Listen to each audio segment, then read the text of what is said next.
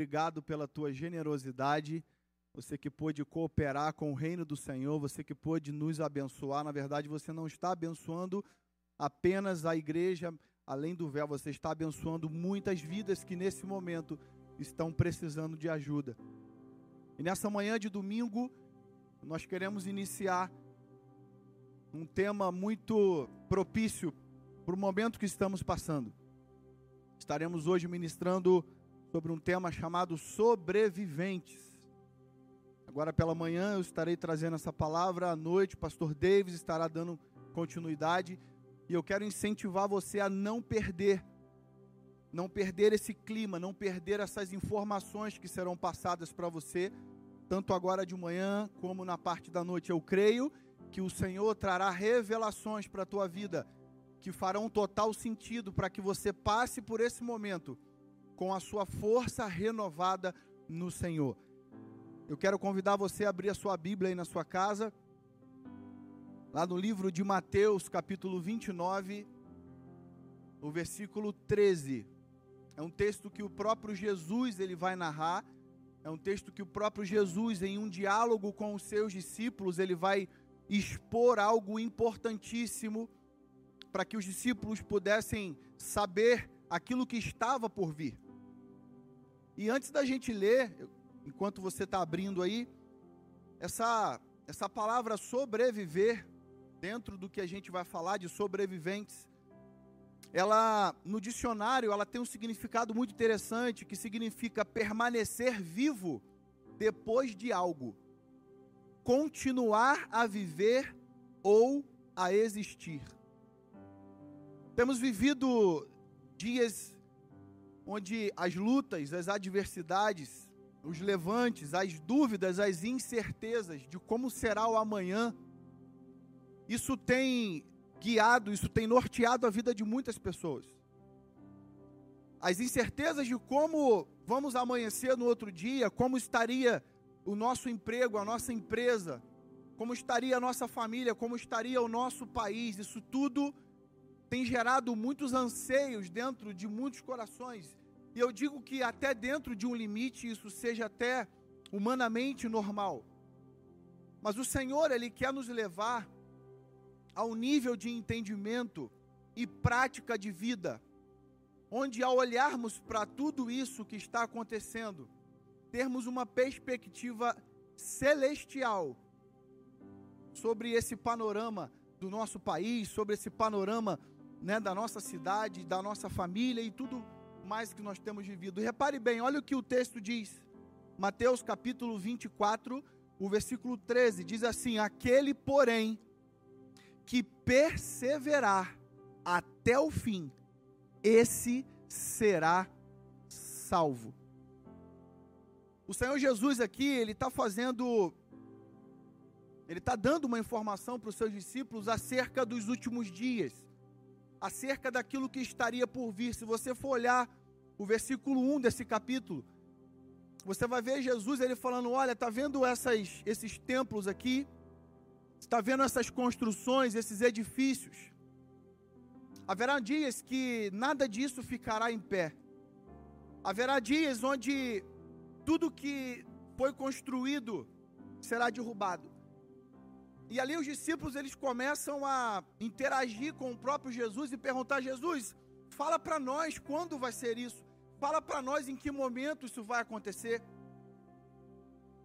E Jesus ele começa a, a dar informações, Jesus começa a dar algumas dicas para os discípulos, que é sobre isso que eu quero falar com vocês nessa manhã. O perseverar até o fim, o estar de pé até que Cristo volte para buscar a sua igreja. Muito embora esse tema sobreviventes ele também se aplica a passarmos por esse momento de crise, a passarmos por esse momento de luta e de dificuldade. Mas eu quero incentivar você na sua casa a entender que a maior sobrevivência que nós podemos ter é aquela que nós passaremos por tudo isso e um dia estaremos no céu com o Senhor. Não adianta nos preocuparmos com o coronavírus, entenda, irmãos, não estou, não estou sendo insensível, mas eu quero que você tenha preocupação maior na tua vida com a tua salvação, o que nós temos feito para sobreviver o nosso tempo de vida na terra e um dia podermos ouvir o Senhor nos chamar pelo nome e dizer: Wallace, vinde, vinde a mim, Wallace, entra aqui, seja bem-vindo. Que atitudes temos tido nesses dias? Nós ministramos há alguns dias atrás sobre as distrações que o diabo tem colocado na nossa mente para que nós pudéssemos desfocar daquilo que é importante para nós. Talvez hoje você tenha vivido dias na sua família de grandes tensões. Talvez todos os dias você tenha esperado e agora, como será amanhã? E agora o que vai acontecer amanhã? Ei, eu quero liberar uma palavra sobre a tua vida. O amanhã não te pertence. O Senhor tem compromisso com você. O Senhor tem compromisso com a tua família. O Senhor tem compromisso de guiar não só você, mas toda a sua casa. Talvez a minha fala seja um pouco dura, se você acha que eu estou sendo um pouco insensível, mas não é. É exatamente isso que o inimigo das nossas almas quer que façamos quer que nós percamos o nosso foco, quer que nós olhemos só para as lutas e só para as dificuldades. Se nós formos olhar para a história de Davi, Davi não olhou para o gigante, muito embora houvesse um gigante. Davi não olhou para aquilo que todos diziam para ele: olha, ele é muito grande, olha, ele é valente, olha, ele treina já há muito tempo, Olha, isso tudo é verdade, tudo que nós temos ouvido nesses dias tem sido verdade, mas a maior verdade que alguém algum dia pode dizer para nós é que nós servimos a um Deus que é poderoso, um Deus que é infalível, o leão da tribo de Judá, aquele que era, aquele que é e aquele que há de vir, aquele que venceu o diabo, aquele que venceu a morte, é esse Deus que você serve. É sobre ele que nós estamos falando. É por Ele que nós lutamos, é em prol dele que nós vivemos. E quando falamos de sobrevivência, às vezes a gente pode achar que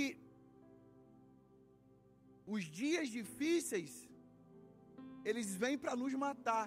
E eu quero desmistificar isso da tua mente nessa manhã. O dia difícil, ele não vem para te matar, o dia difícil vem para te forjar e para te preparar. Os grandes lutadores, quer seja de MMA, quer seja de qualquer outra modalidade. Um dia eu ouvi uma entrevista com um grande lutador e ele e aquele entrevistador disse para ele assim: "Olha, como é você subir num ringue e você ter a sensação de campeão, de ter ganho aquela luta ali no ringue. E é aquele lutador disse: Olha, a primeira coisa que eu quero falar para você é: eu não ganhei no ringue. Eu não ganhei nesse octógono. A minha vitória se deu em todos os dias de treinamento que eu venho fazendo até o dia de hoje. O que aconteceu é que no dia de hoje o meu treinamento foi reconhecido no ringue. Eu quero dizer exatamente a mesma coisa para você nessa manhã. Você não vai chegar lá no céu, a tua vitória não vai ser garantida no céu. O seu dia, os seus dias aqui na terra é que vão te habilitar a um dia estar no céu. Talvez você tenha entendido errado quanto a ser um sobrevivente, a ser alguém que sofre todos os dias, a ser alguém que sangra, a ser alguém que sente dor por Jesus. É óbvio que o próprio Jesus disse: Olha, você vai ter aflição no mundo, mas é para você ter bom ânimo. Quantas pessoas nesses dias têm vivido momentos de desânimo, eu digo até pensar em suicídio. Quantos irmãos em Cristo tem pensado em se matar nesses dias porque não tem visto solução, não tem visto saída para os seus problemas. E nessa manhã nós estamos aqui para dizer para você se a depressão, se a ansiedade, se o pensamento de suicídio estiver batendo a sua porta, em nome do Senhor Jesus, nós queremos declarar a derrota do inimigo sobre a tua vida e a vitória do reino de Deus sobre a sua casa. Não te faltará coisa grande nem coisa pequena, porque a boa mão do Senhor está com você. Incrível como a gente olha para para as lutas, incrível como a gente olha para tudo isso que temos vivido e às vezes não temos a perspectiva do Senhor. Isaías 61 vai falar sobre carvalho. O carvalho é uma árvore incrível. Eu aprendo muito com ela e é por isso que o profeta Isaías ele vai fazer essa comparação tão rica, dizendo que nós somos carvalho e justiça. Repare uma coisa, o carvalho ele tem raízes incríveis. O carvalho, ele tem uma capacidade de superar intempéries que você e eu precisamos aprender. Você sabe como que um carvalho ele aumenta a sua raiz? Nos dias de vento. Depois você pode olhar e estudar um pouquinho sobre o carvalho. Todas as vezes que uma árvore, todas as vezes que esse carvalho, ele passa por um momento difícil, a ciência diz que as suas raízes elas vão crescendo para baixo. Todas as vezes que um carvalho ele sofre um vento forte, todas as vezes que um carvalho ele passa por uma tempestade, todas as vezes que ele é empurrado para um lado e para o outro, a ciência diz que esse mesmo carvalho que está passando por um momento difícil, ele começa a aumentar as suas raízes. Sabe por quê? Porque esse carvalho entende que se, se vier algo maior do que o que ele está passando naquele momento, ele já vai estar preparado. Eu faço essa pergunta para você que me ouve nessa manhã: como você tem feito para criar raízes no Senhor? Será que quando a dificuldade e a luta vem, você tem esmorecido? Ou você tem dito, eu sei em quem tenho crido, e eu estou bem certo de que Ele é poderoso para fazer infinitamente mais? Sabe, irmãos, é a perspectiva de como olhamos, é a forma como nós conduzimos as coisas. O Senhor tem vida para você e para a sua casa. O Senhor tem uma história nova para mim e para você. Mas e aí, o quanto nós temos buscado isso? Sabe, sobrevivente fala de resistência. Preste atenção nisso. Sobrevivente fala de resistência, fala de determinação. O quanto você tem sido uma pessoa determinada com aquilo que o Senhor disse a seu respeito. Sabe, sobrevivente, ele fala de foco. Você tem sido uma pessoa com foco? Será que o teu alvo tem sido Cristo? Será que você tem olhado firmemente para o autor e consumador da sua fé? Sobrevivente fala de lutar por uma causa maior. Ah, meu querido, tudo que nós temos vivido nesses dias não é a causa maior. Nós lutamos para ganhar vidas para o Senhor, nós lutamos para povoar o céu e saquear o inferno. Nós lutamos porque um dia o Senhor deixou uma missão para nós, olha aí, de por todo mundo, pregar o Evangelho. Por que causa você tem lutado? Qual tem sido a maior causa da sua luta? Sabe, resistência fala de não olhar para o que não foi proposto. A proposta do Senhor para a tua vida é a tua vida eterna, é a tua salvação. Essa é a maior proposta do reino para mim e para você. Qualquer coisa diferente disso é para desviar o teu foco. Qualquer coisa que venha sussurrar nos seus ouvidos, dizendo que você não vai conseguir, dizendo que isso não é para você, dizendo que não é possível, dizendo onde está o teu Deus. Sabe, eu olho para a vida de Jó e eu vejo eu vejo um cara incrível, porque será que nós hoje teríamos condições de passar pelo que Jó passou? Será que nesses momentos ainda de dificuldade, porque repare uma coisa, no livro de Jó, capítulo 42, se eu não me engano, versículo 7, eu não me, não me lembro agora, Jó vai dizer assim: Olha, eu antes, eu te conhecia de ouvir falar, mas hoje, os meus olhos te veem. Repare uma coisa, Jó falou isso antes da vitória dele chegar. Jó falou isso antes dos bens dele serem multiplicados. Jó falou isso antes dos filhos dele serem devolvidos pelo Senhor. O Senhor dá novos filhos para ele. Será que nós temos sido capazes de falar para o Senhor em meio à turbulência, em meio ao momento difícil?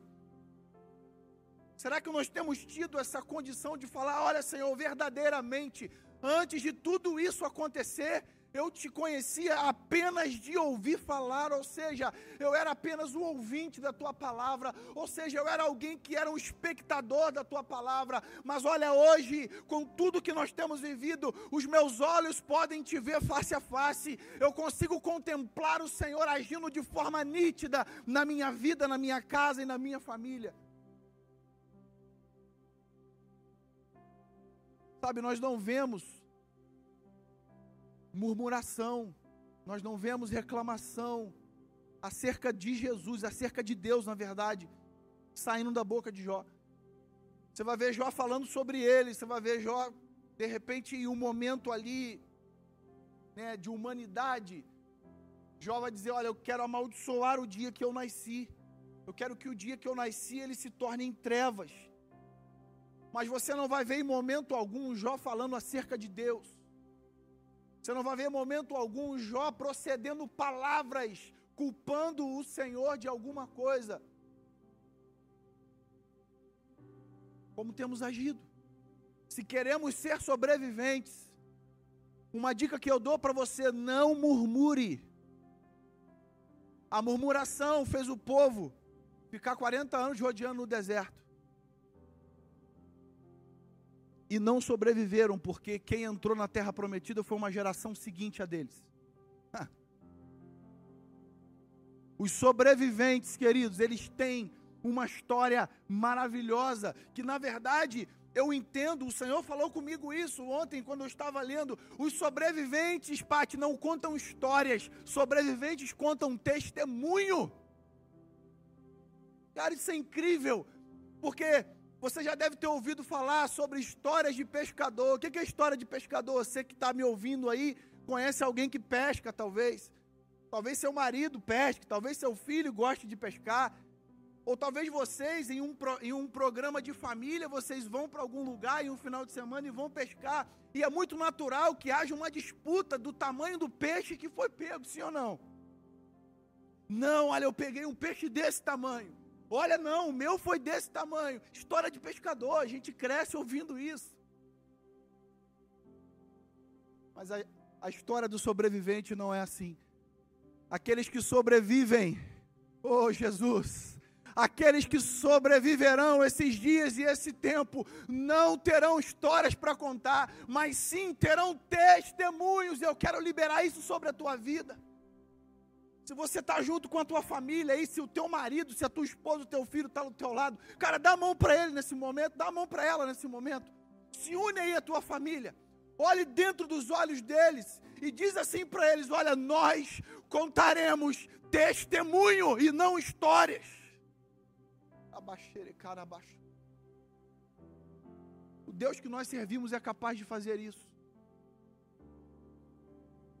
Às vezes esperamos tanto do homem, sabe, irmãos? Deus tem falado comigo nesses últimos dias. E eu confesso, pô, vou confessar isso aqui agora ao vivo para vocês. Eu durante alguns, alguns dias atrás, sabe, eu falei, eu falei algumas coisas acerca do nosso governador. Nada, nada terrível. Mas sabe, reclamando de algumas posturas, reclamando de algumas atitudes, de algumas decisões. E o Senhor, ontem à noite, o Senhor falou comigo: Ei, os sobreviventes não reclamam, os sobreviventes intercedem. Se você, meu filho, quer sobreviver esse momento, se você quer passar por esse momento, começa a interceder e eu quero desafiar você a fazer isso. Cara, se tem algo que te incomoda hoje no país, no estado, quer seja o lugar, que seja esse, a partir de hoje, o teu alvo de oração. Ei, João Dória, nós estamos orando por você. Ei, Bolsonaro, nós estamos orando pela tua vida. Ei, prefeito, vereador, deputado, senador, nós a partir de hoje Estamos orando pela tua vida de forma intensa e direta, porque nós queremos sobreviver e para sobreviver nós precisamos interceder. O Brasil precisa parar de reclamar, o Brasil precisa parar de murmurar, irmãos. Enquanto o povo de Israel murmurava, ele andava em círculo, ele não saía do lugar, parecia que estava saindo do lugar. Já teve essa impressão? Sabe, às vezes, quando você olha para o Brasil, você fala assim: não, agora vai, cara. Agora o negócio vai. Quando se acha que vai, parece que dá uma outra volta. Eu quero incentivar você, brasileiro, você que crê no Deus que você serve, ei, dobra o teu joelho na tua casa, nos seus momentos de oração, comece a interceder pelas autoridades, porque a palavra de Deus diz que toda autoridade é constituída pelo Senhor. Sobrevivência fala de acreditar. Se acredita, você tem fé naquilo que vai acontecer. Sobrevivência fala de bom ânimo, irmãos. Não é tempo de esmorecer. Não é tempo de, sabe, ficar dentro das tendas, muito embora seja um momento de ficar dentro de casa, mas eu digo dentro de uma tenda interior. Ei, sai para fora, é isso mesmo. Eu sei que é redundante, mas sai para fora. Jesus, quando deu uma ordem para Lázaro, e eu me lembro a primeira vez que eu li esse texto, falei assim: caramba, o cara errou na Bíblia isso.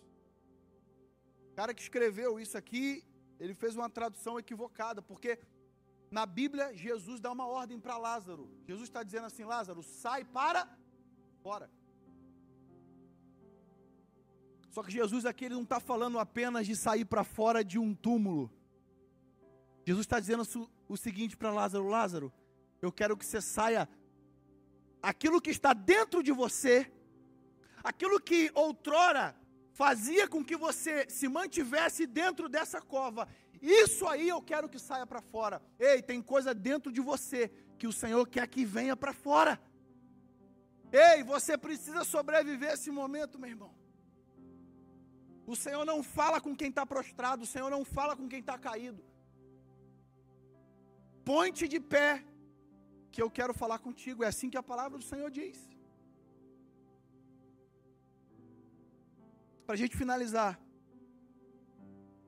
eu me lembro que, eu não sei se ainda tem, já faz alguns meses aí que eu não vejo, um programa na, na televisão de um cara chamado Bill Grills.